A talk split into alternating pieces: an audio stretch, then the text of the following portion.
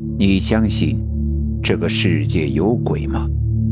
欢迎收听由慕容双修为你演播的民间恐怖故事。今天要给大家讲的故事叫做《借命钱》。那个时候呀，我还在老家上高中，而我的家住在一栋老式居民楼的四楼。有一天，我从外面打球回来，浑身是汗，想快些回家冲凉。可刚进楼道，就见迎面的楼道台阶上有一个粉红色的东西。仔细一看，是被卷成了桶状的钱。居然还有这种事！我慌忙四下看了一下，没有人，一把把钱捡了起来，揣进了裤兜。我这钱刚揣好，没往上走几阶楼梯，突然余光瞟见身后出现了一道人影。我当时心里面有些慌，以为是失主看到我捡钱了。我装作若无其事，那人影也没什么动作，一动不动。这真让人难受。我不去理他，继续向上。那人影似乎也没跟上来。不知怎么回事，那天楼道的声控灯似乎不太灵敏，整个楼道都是黑黑的。走到三楼的时候，我大咳了一声。那灯却始终没有亮起来。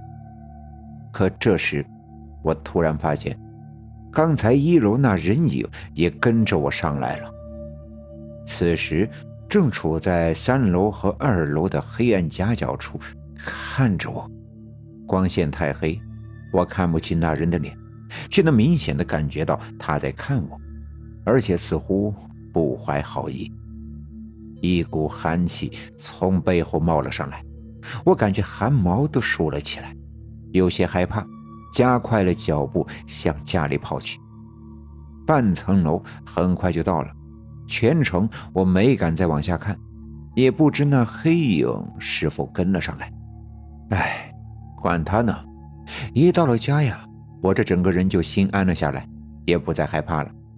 缓了一会儿，我从这兜里掏出了捡到的钱，不想这一掏。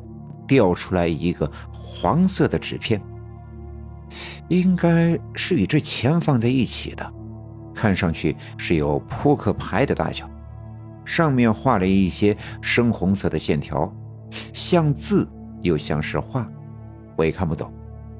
哎，管他呢，我把那东西一扔，数了一下，整整捡到了四百块钱，这不是飞来的横财吗？捡到钱有点小兴奋。一直到了快十一点，我才洗漱了一下，上了床睡觉。不知睡了多久，我听见一阵轻轻的脚步声，离我很近，好像是有人进了我的房间。接着，整个房间的温度似乎降低了几度，冷得我打了个哆嗦，就有些醒了。刚睁开一点眼睛。就看见一个人影走到了我的床前，那是一个陌生人，绝对不是我家里的人。我想起来看看情况，可是我发现自己的身体根本动不了。正当我不知如何是好时，那人突然做了一个诡异的举动，他居然跪在我的床前磕起了头，磕得十分用力，我都能够听到。头撞地板的咚咚声，这一幕让我有些懵了。这是什么人？为什么大半夜的到我家来？一张一年，一年一张，互不相互，罪孽不加。也不知那黑影磕了多少个头。又跪在我的床前，念叨了一些奇怪的话，我也不懂是什么意思。罪孽不加，谢谢，谢谢。不过，那一刻我好像有些看清了那人影的脸，是一个看上去七八十岁的老头。老头念叨了足有十几分钟，这才站起了身，没一会儿消失在了门口的方向。不过临走时，我似乎看到他朝我笑了一下，那笑容十分的诡异和吓人。那人影终于走了，我也一下子醒了过来，身体也终于能动了。这时我才发现，天亮了。难道刚才都是梦？不对，我总觉得哪里不对劲。是梦，也太真实了吧！而且，一张一年，一年一张，我突然意识到，会不会跟我昨天捡到的四百块钱有关？毕竟这钱捡的也有些蹊跷。